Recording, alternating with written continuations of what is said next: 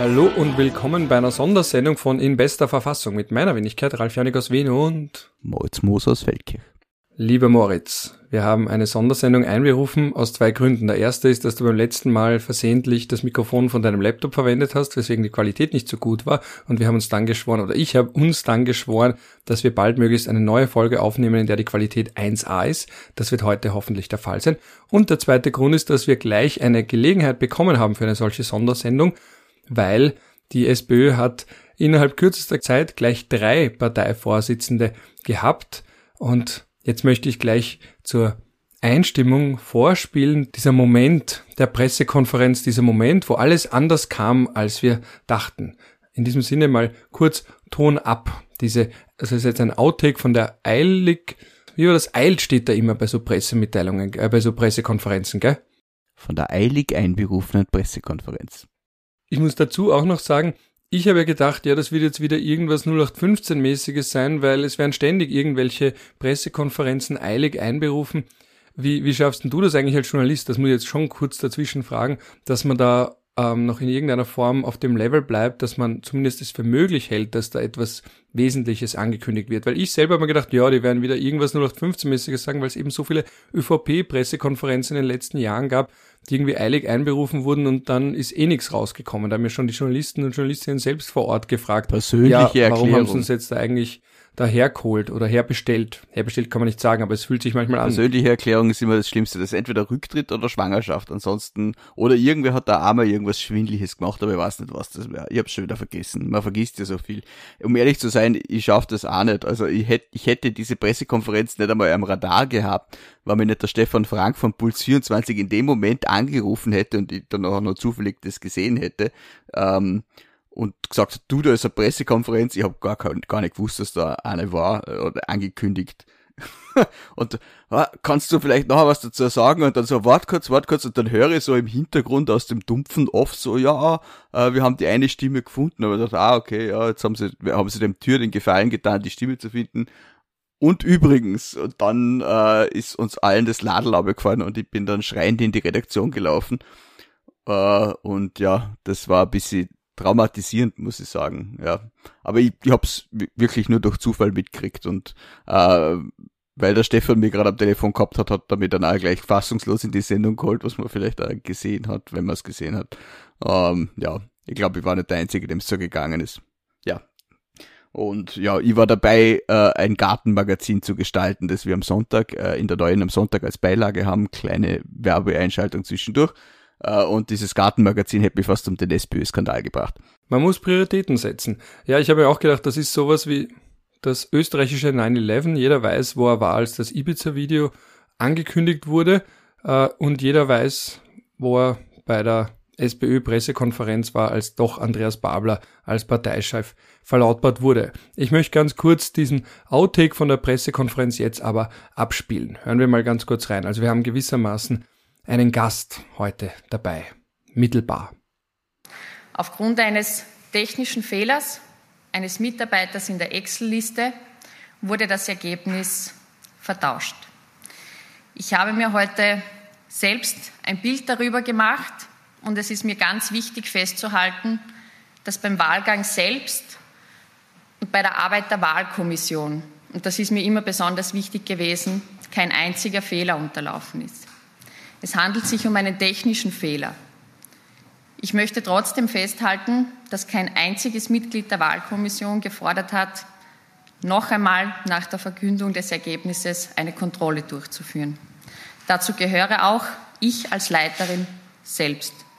Dafür möchte ich die Verantwortung übernehmen und dafür möchte ich mich auch entschuldigen. Ich entschuldige mich insbesondere beim Genossen Hans-Peter Doskozil.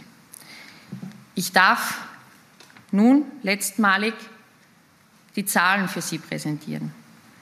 Von insgesamt 602 Stimmen gab es, wie schon erwähnt, fünf ungültige. Auf Hans-Peter Doskozil entfielen 280 Stimmen, das entspricht 46,51 Prozent. Und auf den Genossen Andreas Babler entfielen 317 Stimmen, das entspricht 52,66 Prozent.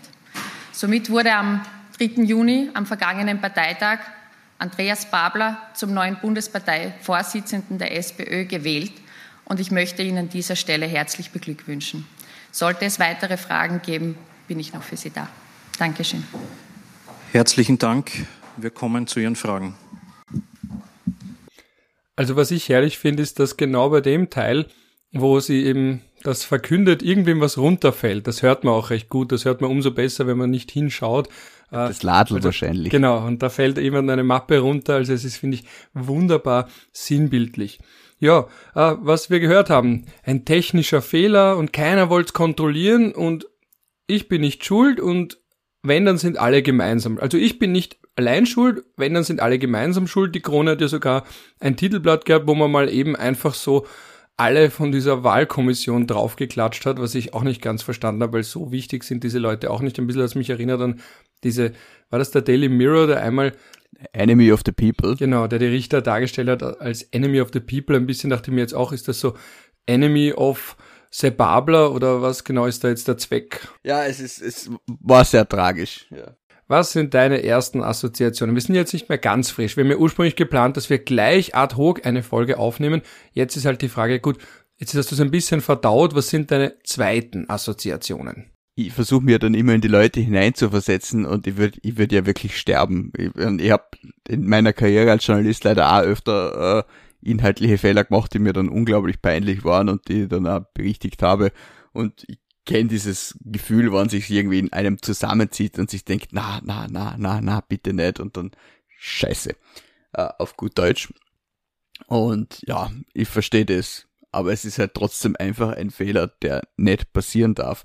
Und das hat halt auch damit zu tun, dass man vielleicht da nicht so geübt ist darin und, und, und. Aber deshalb gibt's ja Prozedere. Das ist, man, ich glaube, ohne mir jetzt größer in dem Fach auszukennen, aber in der, in der Medizin sind solche Dinge ja extrem, äh, da gibt's ja Protokolle und die werden befolgt und aus guten Gründen werden diese Protokolle mechanisch befolgt, einfach damit nichts schief geht, damit quasi jeder Punkt muss erfüllt werden, jeder Punkt muss abgehakt werden.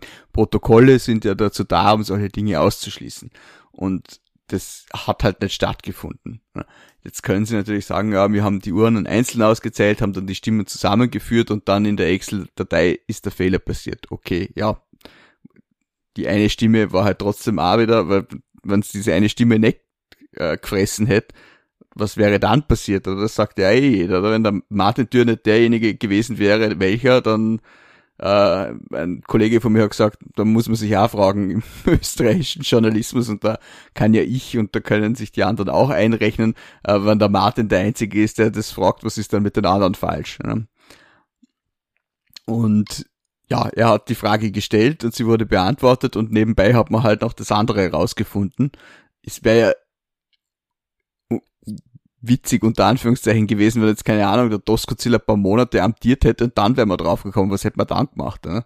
Oder wie lange hätte es gebraucht? Wahrscheinlich hätte der Babler dann auch gesagt, ja, nein, ich verzichte jetzt äh, zu, zum Gunsten, zum Wohle der Partei und so. Man muss ja auch, wenn man sich dann anhört, was Doskozil gesagt hat, ihm auch zugute halten, dass er da sehr ähm, gesichtswahrend nicht nur für sich, sondern auch für die Partei agiert hat, indem er halt gesagt hat, okay, na, ist erledigt, ich will nichts mehr und äh, auf Wiederschauen. Also da hätte er auch sagen können, was ist eigentlich los mit euch, was ist da passiert, was ist das überhaupt für eine Partei. Das hat er nicht getan und das muss man ihm auch anrechnen. Ich habe natürlich man hört so einige Dinge, mir hat letztens äh, jemand angerufen sogar äh, und hat gesagt, so, na, warum berichtet da niemand drüber? Äh, jemand, der ich kenne, hat den und den sozialdemokratischen Politiker und seine Freundin äh, äh, in Leoben beim Mittagessen belauscht, wie die schon drüber geredet haben äh, am Wochenende, dass das alles nicht stimmt und da hat nie wer was drüber gesagt und dann sind es halt solche Geschichten. Aber wer weiß, ob es stimmt, wer weiß, ob es nicht stimmt. Äh, aber die Gerüchte in der Sozialdemokratie dürfte es ja wohl schon gegeben haben. Der Doskozil hat das ja auch gesagt, dass es gerüchteweise äh, außerkommen, dass das, dass da was nicht stimmen könnte. Und ja, insgesamt halt sehr unglücklich und mir hat da dann die letzte Pressekonferenz von der dann neuen Vorsitzenden der Wahlkommission auch ein bisschen irritiert, muss ich sagen, weil die dann halt so, äh, ja, bitte weiter zum Tagesgeschäftsmäßig war und eher irritiert auf Fragen reagiert hat, wie, ähm, diese Stimmzettel sind ja überall herumgelegen, wer hat da Zugriff drauf gehabt und so weiter und so fort. Ich verstehe schon aus ihrer Sicht, ähm, dass sie nachvollziehen können, dass die Auszählungen am Wahltag letztendlich mit ihren Nachzählungen übereingestimmt haben, weil sie ja einfach den technischen Fehler ausgeräumt haben. Aber solche Fragen äh, nach dem Zugriff auf die äh, Wahlunterlagen müssen ja zulässig sein und man muss schon sagen, völlig unabhängig davon, wann das eine staatliche Wahl wäre, hätte der VfGH die zum Frühstück gefressen. Also aufgehoben, zum Frühstück aufgehoben. Ich muss mir auch dran denken, ja, völkerrechtlich wäre es vielleicht eine Verschweigung gewesen, wenn jetzt der Herr Doskozil ganz lange Parteichef gewesen wäre. Aber verschweigen kann man ja erst ab dem Zeitpunkt, wo man es weiß oder wo man notifiziert wurde. Also der Herr Babler hätte hinter den Kulissen darüber informiert werden müssen und dann ganz lange nichts tun. Dann wären wir bei der völkerrechtlichen Verschweigung umgemünzt auf die innerparteilichen Problemchen bei der SPÖ. Ich glaube, wir sind eher im Zivilrecht und beim Ersitzen. Stimmt, man hätte auch sagen können, dass der Herr Doskozil es ersessen hat. Da müsste man sich aber fragen, kann man etwas ersitzen, was man niemals rechtmäßig bekommen hat? Über ja. 30 Jahre schon, wenn es ein Grundstück ist und man ist bona fide. Ich glaube, bei, bei mobilen Dingen sind es wahrscheinlich drei Jahre, aber ich will mir nicht festnageln.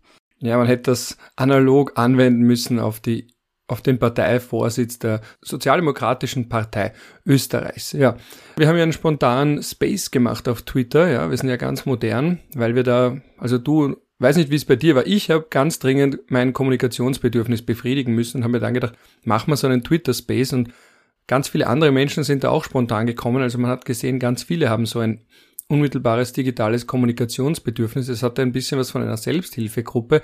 Da hat jemand darauf hingewiesen, dass das bei der Papstwahl nicht passieren könnte. Das fand ich ein, das war ein schöner Gedanke. Da ist das noch schön traditionell manuell.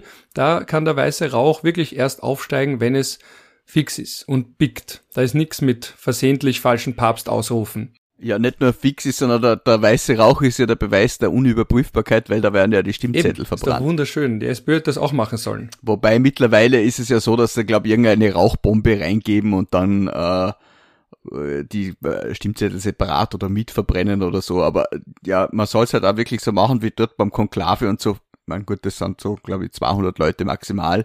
Ähm, so viel mehr, weniger sind es dann auch nicht, aber da sitzen drei Leute, glaube ich, mich erinnern zu können und jeder von den dreien nimmt den Zettel in die Hand und einer ruft laut, was für ein Name draufsteht und einer, und alle im Raum können Stricherlisten machen und am Ende äh, werden die Stimmzettel verbrannt.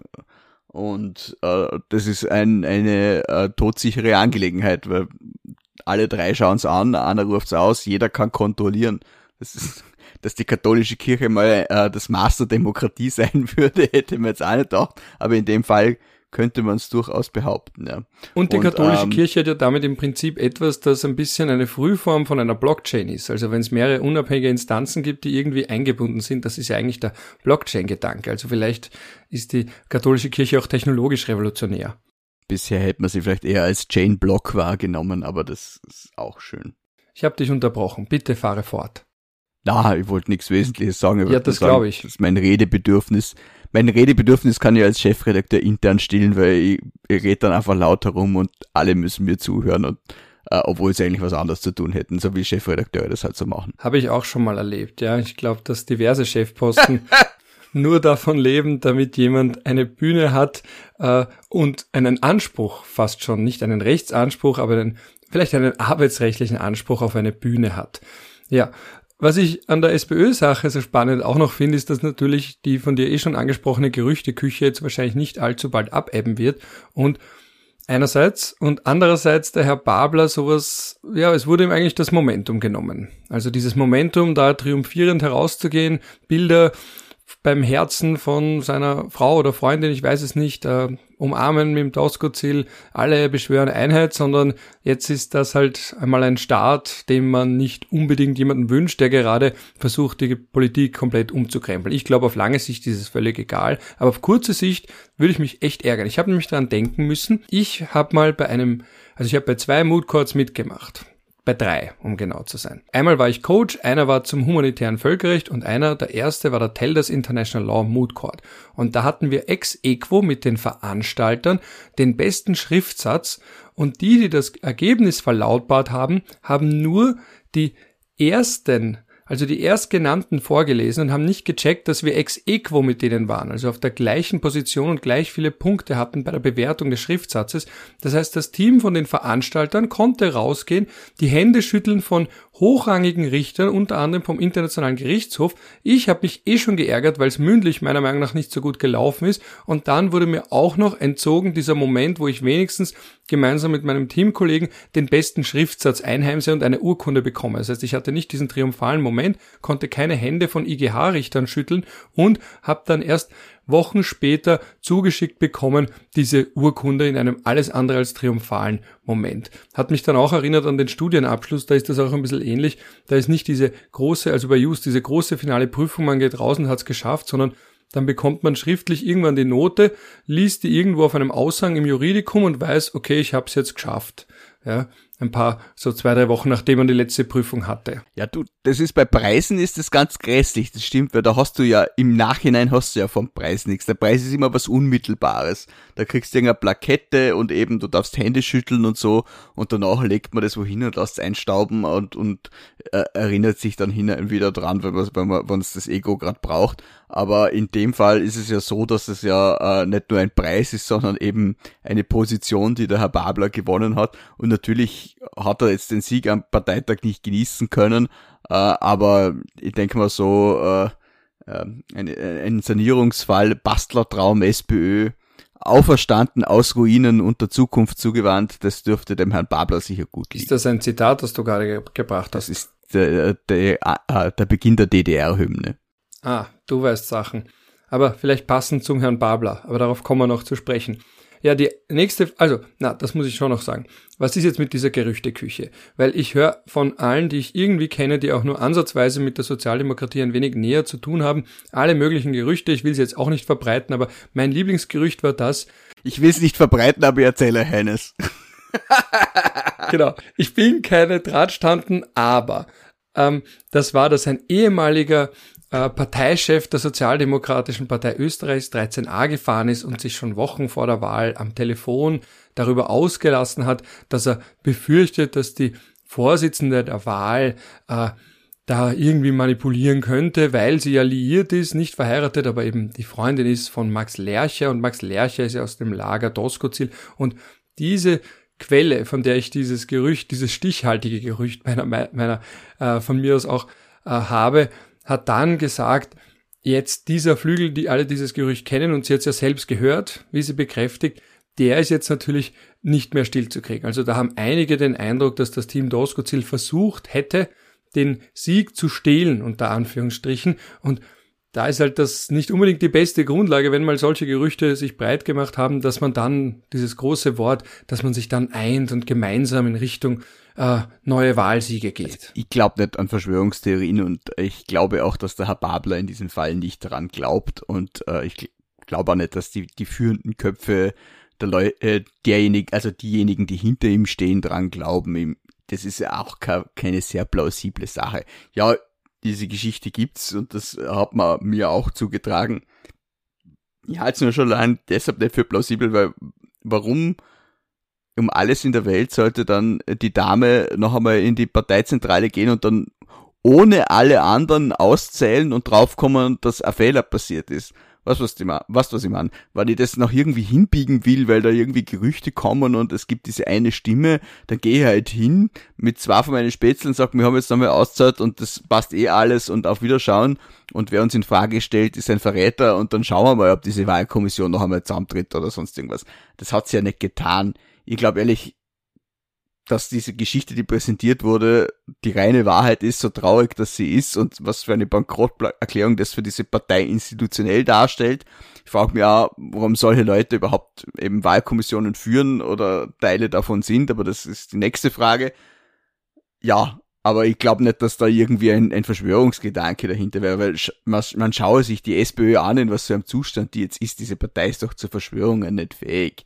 Das nennt man in der, F in der SPÖ Fraktionieren und findet für gewöhnlich auf sehr persönlicher und niederrangiger Ebene statt. Ja, aber du weißt doch, bei Gerüchten und Verschwörungen geht es nicht darum, ob sie Sinn machen und ob sie ineinander greifen und ob alles kohärent ist, sondern ob man einen Status Quo Bias hat. Also wenn man Nein, das ist kein Status Quo Bias.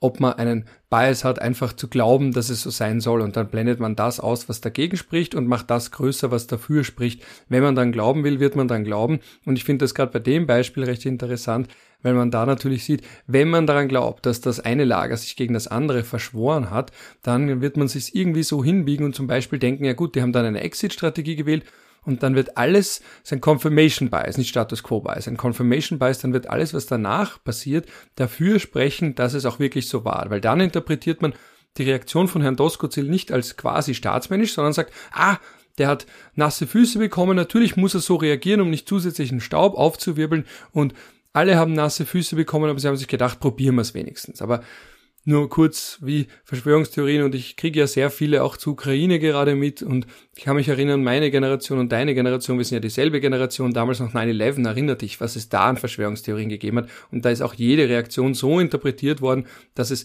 nur bestätigt, dass es doch so sein muss, dass eben die offizielle Version überhaupt nicht stimmt und eigentlich waren es Aliens äh, oder die Amerikaner selbst oder wer auch immer. Ja, und diese, diese Dinge kumulieren sich dann ja auch irgendwo, oder? Man, gut ist, wenn es bei einer Verschwörungstheorie bleibt oder bei einem Falschglauben, einem Fehlglauben. Aber wenn dann die, die Sachen aufeinandertreffen, also diese Leute kippen ja dann oft bei solchen Anlässen in solche Erzählungen hinein, weil sie ja nicht, nicht fähig sind, sich, sich aus der Faszination äh, der Verschwörung zu lösen. Das sind ja dann nicht die Leute, die nur an 9-11 glauben, das sind ja die Leute, die dann an Impfverschwörungen glauben, eben an solche äh, Wahlverschwörungen, im schlimmsten Fall an die Echsenmenschen, an diverse komische Dinge, was die Ukraine und Russland betrifft und bla bla bla. Und das amassiert sich ja dann immer zunehmend. Und die Leute sagen ja nicht, okay, ich habe jetzt diese einen Verschwörungstheorie geglaubt. Und alle Leute, die jetzt dieser Verschwörungstheorie geglaubt haben, glauben jetzt irgendwas, was völlig unglaubwürdig ist, weil ich das eigentlich besser weiß und stellen dann nicht die erste Verschwörungstheorie in Frage, sondern sie springen einfach auf und reiten immer fort.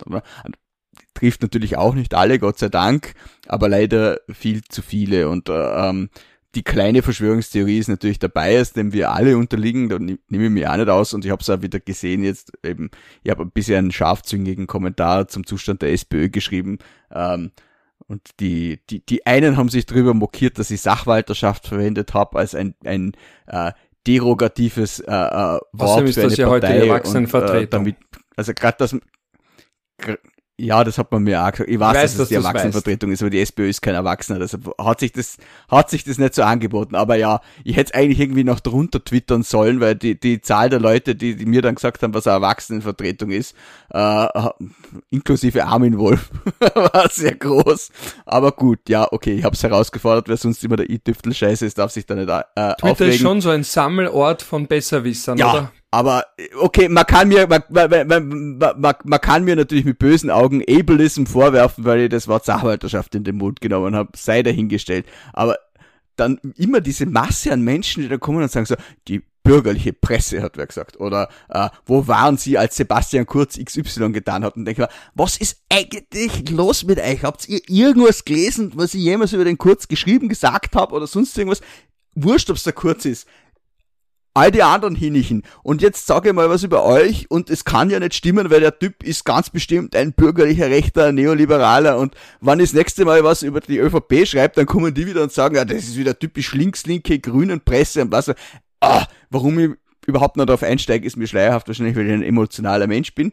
Ähm, und damit beende ich den Rant von beleidigter Journalist, eine Gattung, die ich sonst nicht mag, auch gleich wieder. Und wir kehren zurück zur SPÖ und dem nächsten Take vom Ralph, der sicher was Kluges dazu zu, zu sagen Na, hat. Na, überhaupt nicht. Ich habe nur kurz darüber schmunzeln müssen, äh, was Twitter nicht für ein Hort der Besserwisserei ist. Ich nehme mich da auch gar nicht aus. Also da gibt's Dinge, die kann man schreiben und weiß genau, es wird gleich jemand reagieren und etwas korrigieren oder zumindest noch hinzufügen. Also ich habe mir manchmal gedacht, schreibe ich jetzt nur aus zu, zu, zum Fleiß, äh, nicht zum Fleiß, äh, wie sagt man da, äh, schreibe ich nur äh, um, der, um des Provozierens willen, weil ich genau weiß, wie berechenbar und voraussehbar und vorhersehbar die Reaktionen sind, sowas wie Besitz und Eigentum vermischen äh, oder schreibe ich irgendwie, manchmal denke ich mir, schreibe ich einfach nur mal Fleiß, sowas wie die Neutralität steht im Staatsvertrag äh, oder eben wie du jetzt da die Sachwalterschaft und ich selber habe mir reflexartig auch gedacht, ja, aber das ist ja jetzt was anderes äh, in der Terminologie. Also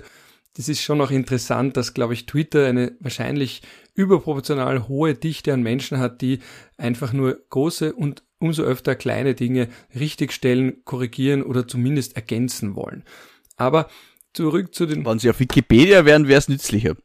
Das stimmt, weil da hätte man wenigstens langfristig was davon. Ähm, zurück zur Gerüchteküche-Sache wollte ich nur noch eins sagen. Das heißt jetzt nicht, dass ich jedem, der irgendwie skeptisch ist oder Sorgen hat oder eben äh, und dergleichen da will, gleich diffamieren will als Verschwörungstheoretiker. Ich sehe nur, dass das natürlich fürs Vertrauen nicht förderlich ist, wenn solche Geschichten überhaupt für möglich gehalten werden. Also man würde sich ja von jeder Partei wünschen, dass die Mitglieder denken, na, warum sollte er das machen? Es sind alles Genossen, alle ziehen an einem Strang. Also es zeigt schon auch, wie weit der Vertrauensverlust innerhalb der Partei schon fortgeschritten ist und wie die unterschiedlichen Lager sich gegenseitig wahrnehmen und wie auch vielleicht das Lager Doskozil von einigen wahrgenommen wird. Also als jemand, der machtbewusst ist und wir haben ja gesehen und kurzer Schwenk zur ÖVP, was da für eine Strategie dahinter war von Sebastian Kurz und seinem Zirkel, um die ÖVP zu übernehmen. Und wenn jetzt die ÖVP über die SPÖ schimpft, denke ich mir, wir sollten jetzt schon auch noch einmal uns daran erinnern, was die damals aufgeführt haben, um den Mitterlehner abzuschießen und den Parteivorsitz zu übernehmen. Also das war ja Org, also mit dem. Besonders lustig habe ich ja den Einwand gefunden, äh, dass der Doskozil, als, als man noch geglaubt hat, er wird's, dass der Doskozil ja nicht Landeshauptmann und Bundesparteichef gleichzeitig sein kann, weil das zu viel Arbeit ist. Im Gegensatz zu Bundeskanzler und Bundesparteiobmann, was offensichtlich weniger Arbeit ist. Aber das sind so diese Presseaussendungen, die wahrscheinlich im, im, äh, äh, im Buschenschank geschrieben werden und denen man nicht zu viel Bedeutung beimessen sollte. Wenn wir schon bei Dingen sind, denen man nicht zu viel Bedeutung beimessen sollte, ich finde ganz, ganz spannend die Frage, ob Hans-Peter Doskozil jemals kurz, aber doch de jure Parteichef war. Auf Wikipedia hat jemand gleich mal editiert, dass er irgendwie so zwei Tage Interregnumsparteichef war. Jetzt habe ich nachgesehen, auf Wikipedia steht er nicht als jemals SPÖ-Parteichef gewesener Politiker. Also es ist in seiner Kurzbeschreibung, die eben ganz am Anfang von Wikipedia ist, keine Rede davon, dass er jemals SPÖ-Parteichef gewesen wäre. Ich nehme mal an, er war es der Jure dann so gesehen auch gar nicht. Oder vielleicht war er es doch. Ist das konstitutiv, deklarativ, hat er irgendwas unterschrieben? Aber du hast dich vielleicht schon näher dazu informiert. Nein, habe ich nicht, aber ich habe Theorien dazu. Äh, äh, erstes Grundproblem dieser ganzen Diskussion ist, dass in parteiinternes Recht viel zu unöffentlich ist. Ich prangere das an. Auch Statuten und so weiter von Bundes- und Landesparteien sollten veröffentlicht werden und zwar im besten Fall zentral, aber zumindestens auffindbar auf der Webseite und das ist nicht immer der Fall. Aber gut, wenn man von, von anderen Systemen jetzt herunterbricht, ist es üblicherweise so, Bundespartei, ob man ist, wer äh, vom Bundespartei äh, vom Bundesparteitag gewählt wird. Ähm, und Hans-Peter Doskozil ist vom Bundesparteitag nicht gewählt worden, also war er nicht Bundesparteiobmann. Man hat es nur geglaubt. Das heißt, es war eine Fehleinschätzung, aber eben nur das. Weil das ein, ein Fehler ist, den man nicht ex nunc, sondern ex tunc behebt. Nicht jetzt, sondern dann. Hm? Und wenn das jetzt auf staatlicher Ebene wäre, wäre das natürlich was anderes. Sagen wir mal, wenn er Bundeskanzler wäre und ähm, irgendwie man glaubt, er wäre, äh, äh, er hätte jetzt bei der Nationalratswahl die Mehrheit gemacht, aber dann äh, hebt der Verfassungsgerichtshof einen Teil der Nationalratswahl auf und der muss wiederholt werden und dann haben es keine Mehrheit aber er ist schon zum Bundeskanzler ernannt worden, war er dann nie Bundeskanzler? Ja, natürlich war er es, weil die Ernennung durch den Bundespräsidenten ist ja da konstitutiv und nicht die, die Nationalratswahl. Ne? Und aber der Babler und der SPÖ-Chef wird ja nicht von irgendeinem Gremium dann ernannt oder muss irgendwas unterschreiben und ist dann hochoffiziell da dann der Parteichef, sondern die Wahl, und davon gehe ich jetzt einfach mal aus, ohne das Statut auswendig zu kennen, ist der konstitutive Akt. Und nachdem die Wahl stattgefunden hat und festgestellt wurde, ähm, ist er das dann. Und insofern, nachdem man es zwar falsch festgestellt hat, aber hinterher dann revidiert hat, konnte, konnte der Doskozil nie Parteichef sein, weil er eben diese Grundvoraussetzung der Wahl nicht erfüllt hat. Soweit meine Theorie. Und ich gehe davon aus, dass das geteilt wird, nachdem es jetzt auf Wikipedia schon revidiert worden ist. Also diese zwei, zwei Tage Parteichef, das äh, kaufe ich noch nicht ab. Im Gegensatz zum Löger, der war Bundeskanzler. Äh, das sage ich jetzt nur für Georg Renner, der da mit seinen Kindern wahrscheinlich wieder zuhört. Na, das muss ich jetzt kurz erläutern, weil es gibt auch andere Menschen als Georg Renner und seine Kinder, die bei uns zuhören. Wir haben gar nicht so wenig Hörer in letzter Zeit. Okay, dann, dann, dann, dann muss ich ausholen. Also es gibt die Diskussion vornehmlich auf Twitter unter all diesen Leuten, die sich gegenständig, äh, gegenseitig ständig Beistrichfehler und ähnliches verbessern, ähm, über die Frage, äh, ob äh, der Herr Vizekanzler AD Löger Bundeskanzler gewesen ist, weil ja der Bundeskanzler damals zurückgetreten ist, ohne dass die gesamte Bundesregierung äh, per Dü gegangen ist. Und in diesem Sinne wird diskutiert. Es gibt nämlich im Bundesverfassungsgesetz die einstweilige Bundesregierung und der Bundespräsident beruft ein Mitglied dieser Bundesregierung zur Leitung der einstweiligen Bundesregierung, weil es ja dann nur dann einen Vizekanzler gibt und so einen Bundeskanzler gibt. Das heißt, in dem Augenblick, wo es keinen Bundeskanzler mehr gibt, gibt es äh, keinen Vizekanzler mehr. Der Vizekanzler kann nur einen Bundeskanzler vertreten, gibt es keinen Vertreter niemanden. Und diese, diese Person, die zum, zum Vorsitzenden der einstweiligen Bundesregierung äh, berufen ist, hat alle Rechte eines Bundeskanzlers. Aber manche Leute auf Twitter, ich nenne keine Namen, sind der Meinung, dass er kein Bundeskanzler ist, weil halt eben da drin steht, er wird nur zum, äh, ein Mitglied wird zum Vorsitz berufen. Aber was ist der Bundeskanzler anderes als der Vorsitzende der Bundesregierung? Also, es ist halt ein Titel und im Endeffekt ein Gerangel und die Frage, ob das eine eigene Regierung war oder nicht. Im Endeffekt, was war das dann? War das keine Regierung? Das war die einstweilige Bundesregierung Huber? Keine Ahnung. Aber man der Löger. Ja, eben. Und ob das jetzt einstweilig oder nicht, hm, also ich bin schon der Meinung, dass äh, das Bundesverfassungsgesetz darauf ausgelegt ist, dass es ständig eine Bundesregierung gibt und dass man diese Bundesregierungen auch gern durchnummerieren kann. Aber diese Frage ist wahrscheinlich eher eine politikwissenschaftliche als eine juristische. Es ist eine wunderschöne Frage. Sie ist deswegen wunderschön, weil sie spannend und völlig irrelevant gleichzeitig ist. Das sind genau die Fragen, die ich am meisten mag. Deswegen mache ich ja auch Völkerrecht. Ähm, zurück zur Innenpolitik aber. Äh, was ich auch spannend finde, sind natürlich diese Parteimitglieder, die irgendwie rein raus und jetzt wieder rein. Also die quasi auch vielleicht schon wütende Mails im ersten Moment geschrieben haben, gesagt haben, ich trete wieder aus, sind aber kurz davor nur eingetreten, eben wegen dem Momentum von Herrn Babler. Und die müssen jetzt dann vielleicht noch eine Mail schreiben und sagen, ah, ich möchte doch nicht austreten, wenn das so ist. Das sind jetzt vielleicht nicht Glory Hunter, weil Glory gibt's noch keine, aber Babler Hunter vielleicht oder, oder, oder Leute, die halt das Momentum herbeigesehnt haben, weil er ist schon ein bisschen eine Projektionsfläche. Gell?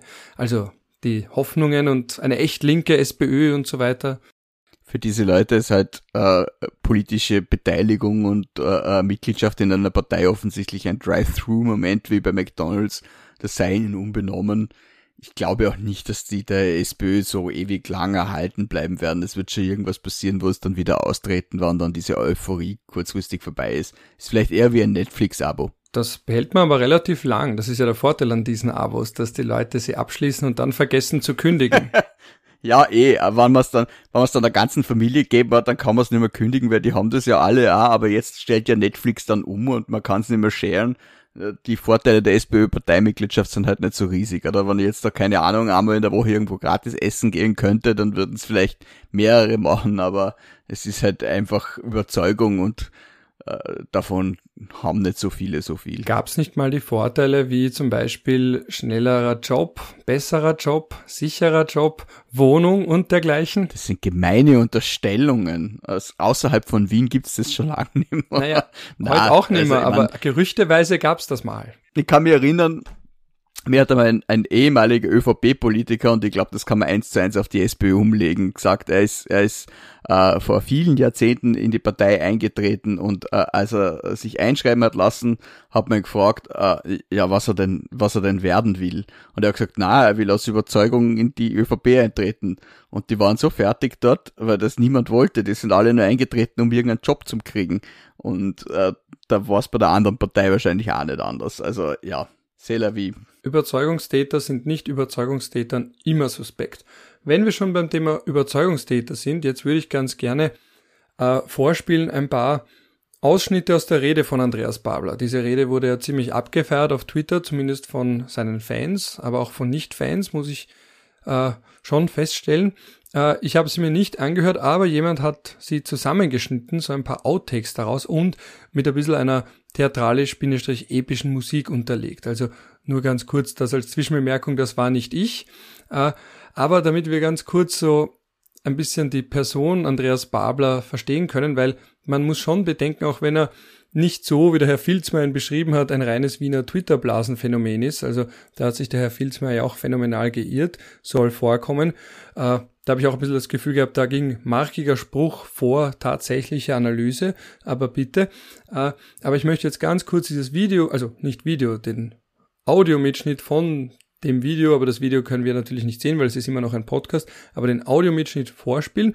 Möchte dazu aber nur sagen, die Musik ist nicht von mir, die hat jemand hinterlegt. In den Show Notes findet ihr einen Link zu diesem Tweet, wo jemand dieses Video zusammengestellt hat aus einigen Ausschnitten aus der Rede von Andreas Babler bei diesem Parteitag und er hat es halt mit Musik auch unterlegt. Aber noch einmal, das war nicht ich, das war jemand anders, jemand, dem diese Rede anscheinend sehr gut gefallen hat. Ihr findet in den Show Notes eben den Tweet woher ich das habe. Übrigens mit seinem Einverständnis. Ich habe ihn gefragt, ob ich das verwenden darf für den Podcast. Er hat gesagt, ja, natürlich, sehr gerne. Also, ich spiele das jetzt mal ganz kurz ab.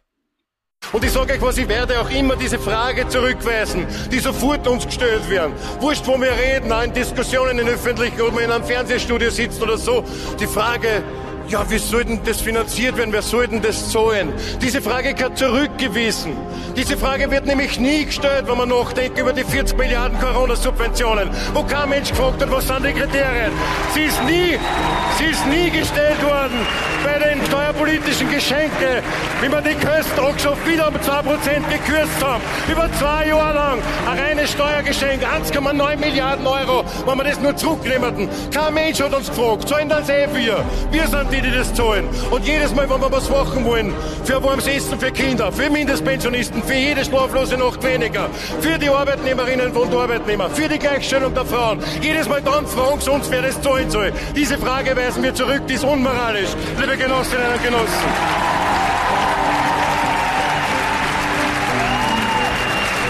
Und dann hört man oft, ja, Andi, alles schön und gut, alles klassisch sozialdemokratisch. Aber das ist ja was für Träumer. Wir sind also Träumer, wenn wir das alles umsetzen. Aber dann sage ich euch was, wisst ihr, Träumer, das ist einfach nur ein anderes Wort für Sozialdemokrat, liebe Genossinnen und Genossen. Wir sind es, die immer schon aus Träumen die Wirklichkeit gemacht haben. War nicht auch der Gemeindebauer Luftschloss bis wir ihn gebaut haben. War nicht auch Stunden eine Illusion, bis wir ihn durchgesetzt und erkämpft haben.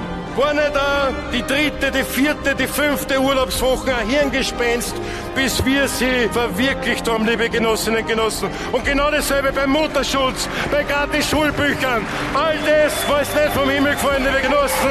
Das sind alles Dinge, die wir zuerst erträumt, dann in unsere Programmatik gebracht und dann umgesetzt und erkämpft haben, liebe Genossinnen und Genossen. Und so funktioniert Sozialdemokratie. Jetzt ist es soweit. Jetzt beginnt der Aufbruch in eine neue Zeit. Dazu brauchen wir euch alle miteinander. Euch alle.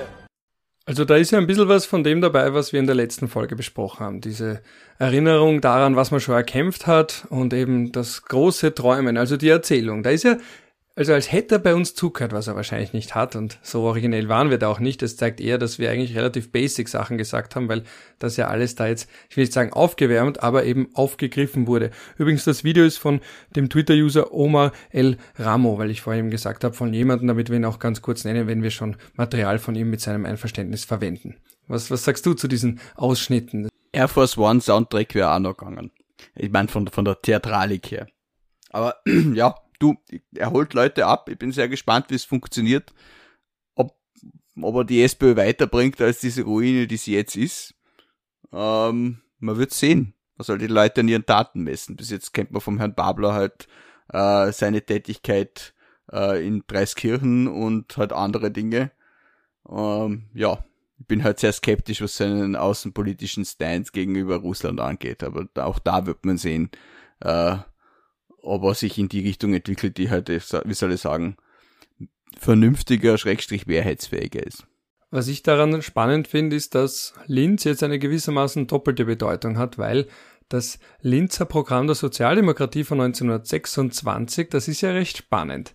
Also da hat ja damals die Sozialdemokratische Arbeiterpartei ein neues Programm beschlossen, das eben bis zum Verbot 1934 in Kraft war oder eben gültig war.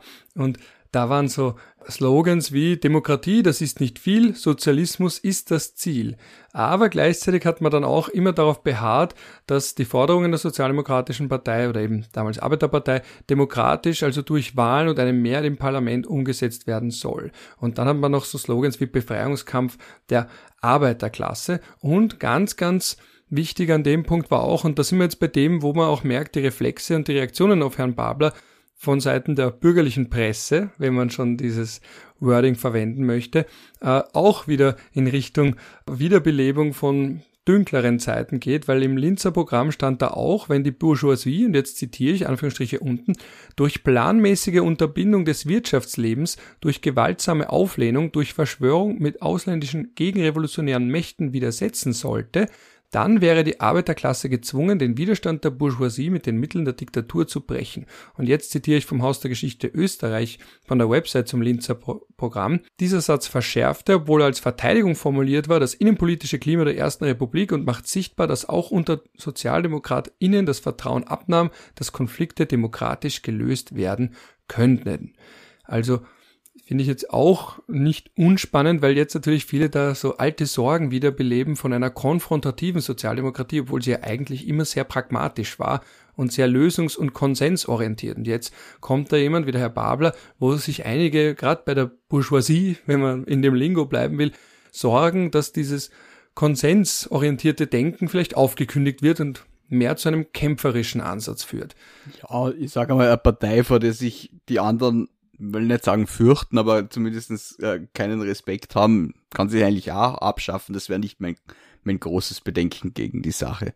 Großes Bedenken ist die Frage, äh, ob das Ganze realistisch ist. Im Übrigen, das Linzer Programm und diese Angst vor äh, einer Verschwörung mit dem Ausland äh, bezieht sich meines Wissens hauptsächlich auf das Horthy-Regime in Ungarn, das ja damals dort äh, eine konservative Staatsführung wieder etabliert hat, nach dem Revolutionsregime ja, man wird sehen, wo es hingeht. Übrigens, ich habe gerade vorhin gelesen, wie es dann wirklich abgelaufen ist beim Parteitag und das finde ich auch sehr bezeichnend und sollte man vielleicht noch erwähnen. Äh, die, die eigentliche Ursache für dieses Problem scheint äh, äh, zu sein, dass die SPÖ halt immer nur einen Kandidaten hat, der gewinnen soll am Parteitag und da zählt das System üblicherweise äh, Pro- und Kontra-Stimmen aus, weil es da Streichungen gibt und jetzt hatten sie zwei Kandidaten und haben dieses System umgelegt.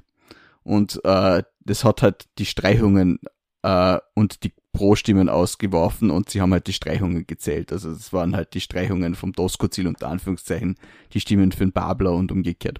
So wird's zumindestens jetzt äh, kolportiert. Ich halte das für keine sehr unplausible Sichtweise. Na geh, all die schönen Theorien, wie es doch war, die, die vertragen sich nicht gut damit. Gleich ausblenden und gleich weghören.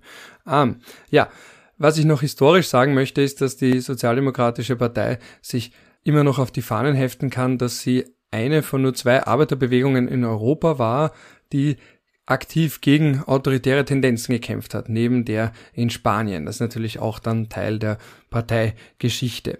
Ähm, und Zuletzt möchte ich noch ganz kurz ein bisschen was sagen zum Begriff des Austromarxismus, weil ja Marxismus jetzt auch auf einmal wieder in aller Munde ist und auch einige besorgt macht. Sogar innerhalb der Partei, irgendwie habe ich heute gelesen, äh, irgendwer aus, ich weiß nicht wo, ist zurückgetreten, weil er nicht in einer marxistischen Partei sein möchte und irgendein Funktionär, wenn nicht Bürgermeister, ich weiß nicht was genau, aber dass dieses Wort halt immer noch stark polarisiert. Ähm, und da ist, da möchte ich zitieren, den Buch aus dem, also den Beitrag aus dem Handbuch Politik in Österreich, ja, das habe ich mir damals als junger Politikwissenschaft-Student gekauft und es hat sich bis heute bewährt aus dem Jahr 2006. Leider gibt es keine neuere Auflage, aber die aus 2006 ist immer noch verdammt gut gealtert. Da ist eben ein Beitrag zur SPÖ von Karl Utschaka und da ist eine schöne Beschreibung des Wortes Austromarxismus, die ich jetzt kurz vorlesen möchte, weil eben das Wort relevanter nicht denn je ist, aber als zumindest seit langem, weil sowas wie Marxismus haben wir lange in Bovi-Seminaren vielleicht besprochen, also an der Wiener Politikwissenschaft, aber in der Politik der Innenpolitik Österreichs eher weniger bis gar nicht. Also, ich zitiere Karl Utschaka. Die Traditionslinie Austromarxismus ist vor allem dadurch gekennzeichnet, dass der Staat seit dem Heinfelder Parteitag als eine für die Arbeiterbewegung und die Verwirklichung ihrer Ziele instrumentalisierbare Einrichtung angesehen wurde. Während der Marxismus im Staat an sich ein Instrument der Klassenherrschaft sieht, meinte der Austromarxismus, dass die politische und ökonomische Herrschaft der Kapitalistenklasse und jetzt sind Anführungsstriche im heutigen Staat Ausdruck findet. Anführungsstriche oben, also ein direktes Zitat aus dem Heinfelder Programm 1888, 1889. Also eben keine Ablehnung des Staates, sondern man möchte den Staat hijacken, man möchte ihn usurpieren für die eigenen Zwecke und bei Marx Engels, da war ja noch die These, vor allem bei Engels vom absterbenden Staat, damit sich mein äh, Povi-Seminarwissen auch einmal ganz kurz bezahlt macht. Und insofern ist ja der Austromarxismus ja gemäßigt, also was, was ganz, nicht ganz so schlimmes wie der böse Marxismus ohne Austro davor. Also richtig österreichischer Marxismus eigentlich so, den Staat abschaffen wollen wir auch nicht, das ist schon wieder zu viel. Ja, vor allem viel realitätsnah, oder? Marx und Lenin haben offensichtlich keine Ahnung vom Postenschacher gehabt. Und zu guter Letzt möchte ich noch ganz kurz bringen ein Zitat von Karl Renner, das ich nicht kannte. Vielleicht kennst du es oder kanntest du es. Ich finde es nämlich sehr spannend. Äh, der hat gewissermaßen gesagt, dass die Demokratie deshalb ein Segen ist, weil sie den Besitzlosen auf das Gesetz hoffen lässt und den Besitzenden vor der Revolte schützt.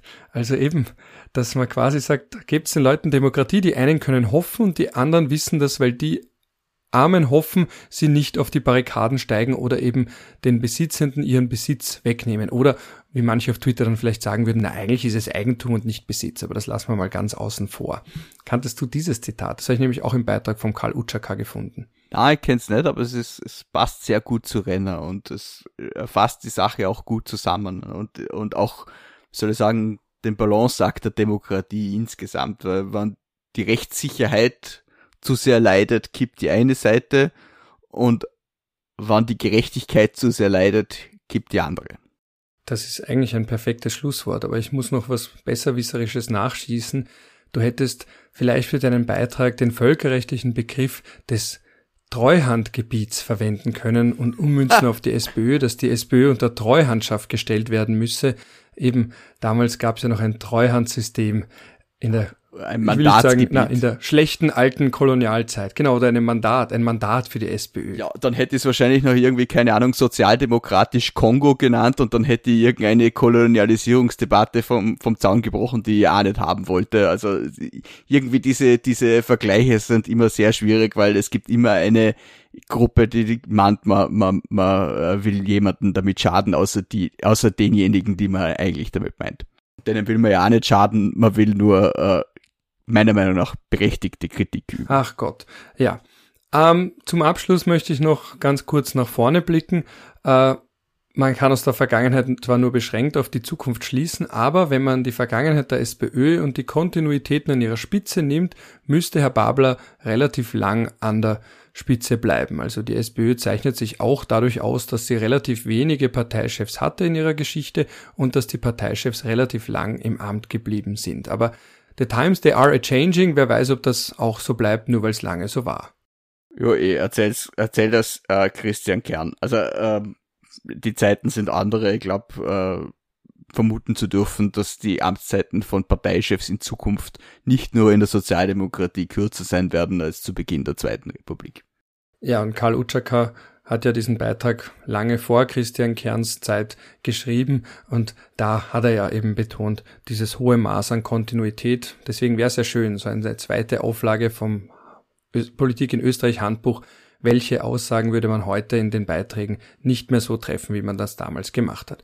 Und ich denke auch, dass die politische Karriere von Christian Kern damit wahrscheinlich wirklich endgültig an ihr Ende gekommen ist, außer Andreas Babler möchte ihn doch noch einbinden, um eben so einen Ausgleich zu schaffen. Aber er war ja eigentlich Team Doskozil. Ja, aber verschreißt nicht reif, wer weiß, wie lang, wer weiß, wer weiß, wie lang der Babler an der Spitze steht und dann kommt wieder was anderes. Ähm, Sebastian Kurz war auch zweimal Bundeskanzler und ja, man wird sehen, die Geschichte hat noch viele Seiten. Vielleicht wird er ja auch ein drittes Mal Bundeskanzler und vielleicht kommt auch Christian Kern irgendwann zurück. Der einzige, wo ich mir ziemlich, wo ich mir 100% sicher bin, dass wir ihn nicht mehr in der Politik sehen werden, ist Reinhold Mitterlehner. Allein schon wegen dem Bild am Swimmingpool.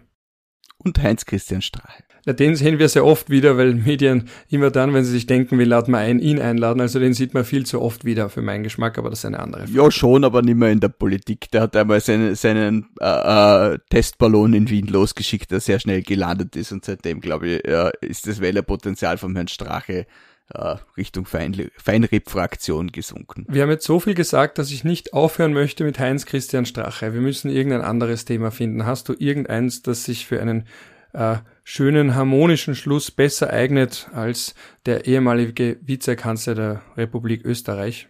Puh, keine Ahnung. Ich habe mich heute mit dem Vorarlberger Landtag beschäftigt, vielleicht eine exotische Na. Nachricht. Na. okay, dann nicht.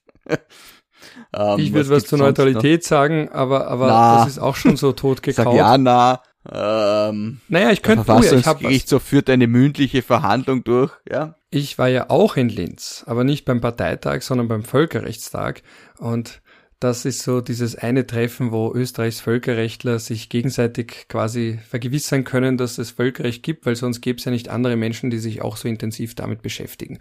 Und da wurde geprägt, zusätzlich, oder nicht geprägt, aber eben ins Spiel gebracht, zusätzlich zur bestehenden Avocado-Doktrin der Neutralität, die besagt, die Neutralität ist wie eine Avocado, man kann alles essen außer den Kern und der Kern ist, dass man nicht zu einem Militärbündnis beitritt und keine fremden Truppen dauerhaft in Österreich stationiert.